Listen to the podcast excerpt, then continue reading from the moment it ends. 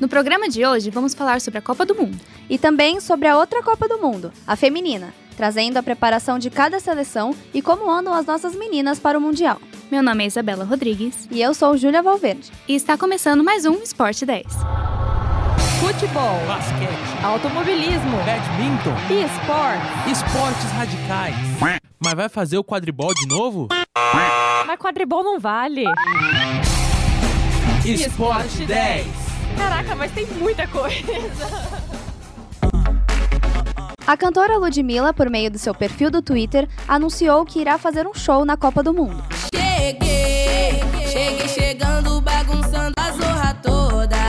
A apresentação será no dia 1 de dezembro, no The Bud World Club, espaço que vai recepcionar torcedores em um hotel em Doha, Qatar. O valor dos ingressos estão na faixa de 500 reais, moeda local que equivale a 692 reais. No final de setembro, Ludmilla recusou o convite para participar da música oficial da Copa do Mundo, mas recusou por conta de sua agenda de trabalho.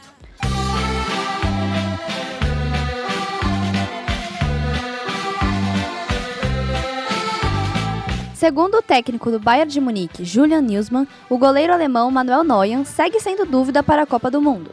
O jogador de 36 anos sofre com problemas no ombro há mais de duas semanas, o que fez se afastar dos gramados. Capitão do Bayern de Munique e da Alemanha, Neuer é considerado um dos melhores goleiros do mundo e é titular absoluto do Bayern e da seleção alemã.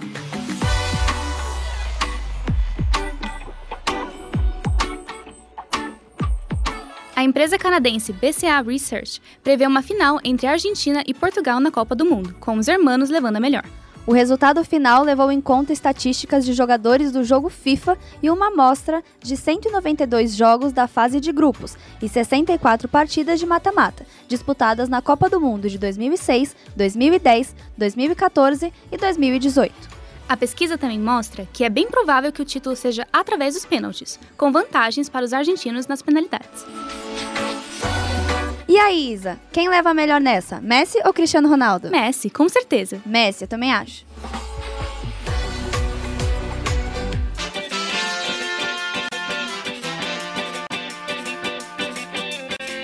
Agora que já sabemos os grupos da Copa do Mundo dos homens, vamos conhecer os grupos da Copa do Mundo feminina. Pare e repara, olha como ela samba, olha como ela brilha, olha que maravilha. Esta será a primeira edição do campeonato que contará com 32 seleções classificadas. Com isso, as equipes serão distribuídas em oito grupos com quatro equipes. Hoje vamos falar do Grupo A, com Filipinas, Noruega, Nova Zelândia e Suíça.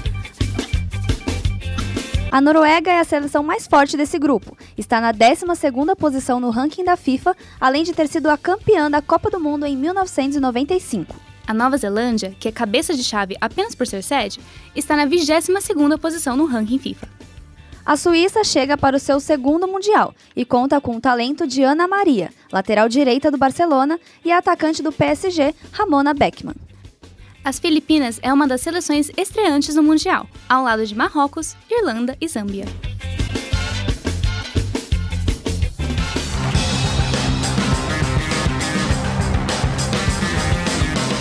Brasileirão Série A encaminha novos integrantes para a Série B do campeonato. Os rebaixados da primeira divisão do futebol nacional vão integrar a lista de 20 participantes da Série B no ano que vem. Os times que compõem o Z4 são Havaí, Ceará, Atlético Goianiense e Juventude. Faltam apenas três rodadas para o fim do campeonato, e Havaí e Juventude, que ocupam as duas últimas posições, já não têm chances de permanecer na elite do futebol brasileiro. Já Ceará e Atlético Goianiense têm um desafio pela frente. Dois times precisam vencer todos os jogos, até o fim do Brasileirão.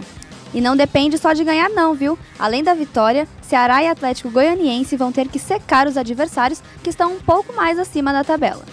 Goiás, Curitiba e Cuiabá ocupam o 14º, 15º e 16º lugar e estão na zona de degola.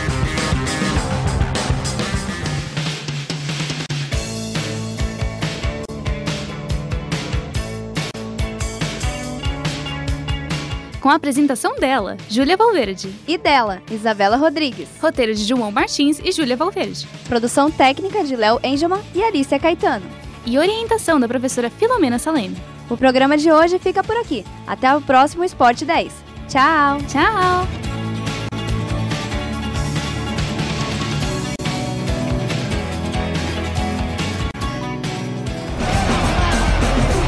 Forte 10. Fica triste não. A gente volta depois.